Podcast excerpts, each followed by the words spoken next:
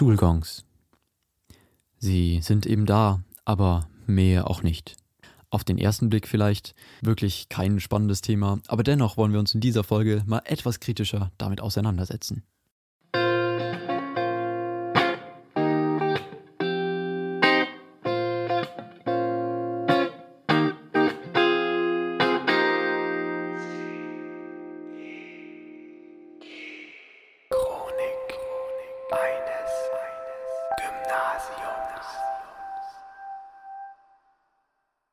Der Schulgang, eine tägliche Frage der Ästhetik. Auf der Suche nach einer Antwort habe ich ein paar Schülerinnen von Schulen in und um Erlangen zu diesem Thema befragt. Aber bevor wir dazu kommen, schauen wir doch mal in die Geschichte. Bis vor etwa 100 Jahren war der Lehrer meistens noch gleichzeitig der Pfarrer der örtlichen Kirchengemeinde. Und deswegen hat er dann zum Schulbeginn die Kirchenglocken geläutet. Dann wussten die Schüler, yay, Schule und sind hochmotiviert in die Schule stolziert. Dann wurden eben vor 100 Jahren die Schulen dann zum größten Teil mit Klingeln ausgestattet. Allerdings hatten die Schüler die Aufgabe, die Klingel zu läuten. Heute ist der Gong ja meist computergesteuert und die Steuerung übernimmt auch die Schule, nicht die Schüler. Schade. Täglich werden wir sogar mehrmals mit dem Gong konfrontiert. Um unsere Frage noch einmal aufzugreifen, kann denn jetzt ein Schulgong eigentlich irgendwie ästhetisch oder schön sein? Also ästhetisch wäre jetzt wahrscheinlich nicht so das Wort, das ich mit dem Schulgong in Verbindung bringen würde. Irgendwie finde ich es auch komisch, über Schulgänge nachzudenken, wie als könnten sie ästhetisch sein. Ästhetisch verbinde ich irgendwie mehr mit visuellem und nicht so mit Sachen, die ich höre. Aber ich meine, das hängt bestimmt von der Person ab. Es liegt wahrscheinlich einfach an mir. Ich wüsste jetzt nicht mal, inwiefern ein Schulgong irgendwie schön sein könnte.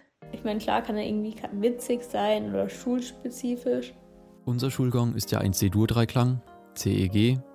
Das passt natürlich zu unserem Schulnamen, was ja schön und gut ist, aber muss man da jede Dreiviertelstunde dran erinnert werden?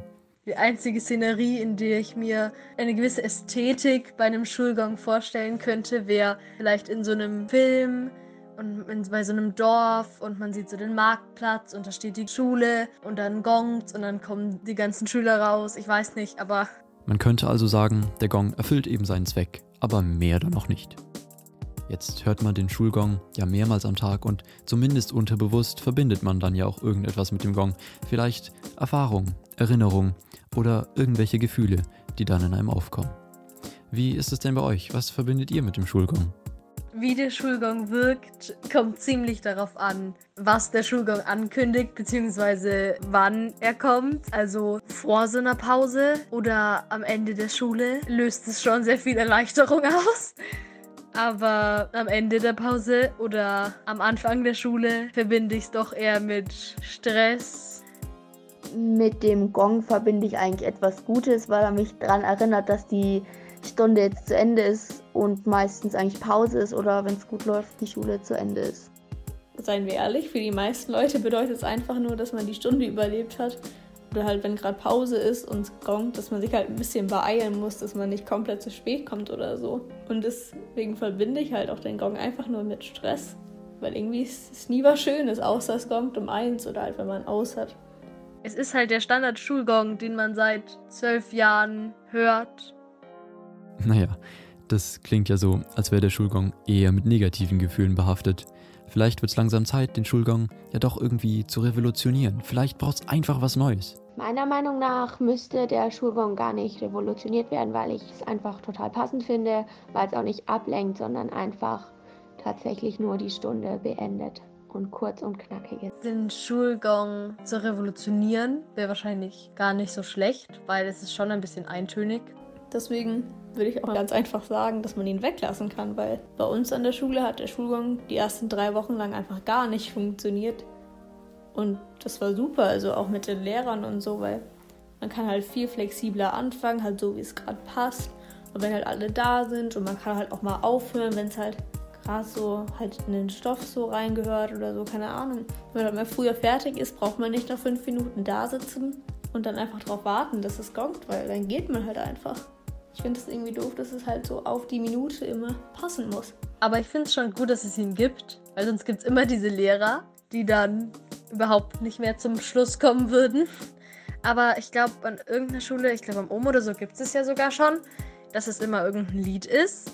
Und das fände ich eigentlich voll cool. Weil zum Beispiel, wenn es bei uns Pausenkonzerte gibt, ist es halt einfach viel nicer, durch die Schule zu laufen mit Musik und so.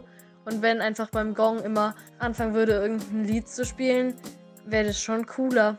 Ich denke ja auch, dass Musik in den Pausen oder einfach gar kein Schulgong dadurch dann auch nicht diese immer perfekt passenden vorgegebenen Zeitfenster den Schulalltag vielleicht doch einfach ein bisschen entspannen und auflockern würden. Es könnte auch so ein Countdown sein. Und dann könnte immer die ganze Schule mitzählen. Also so fünf Sekunden oder so. Und dann wäre man viel gehypter auf Pausenanfang oder Schulschluss oder so. Ja, das klingt auf jeden Fall sehr vielversprechend.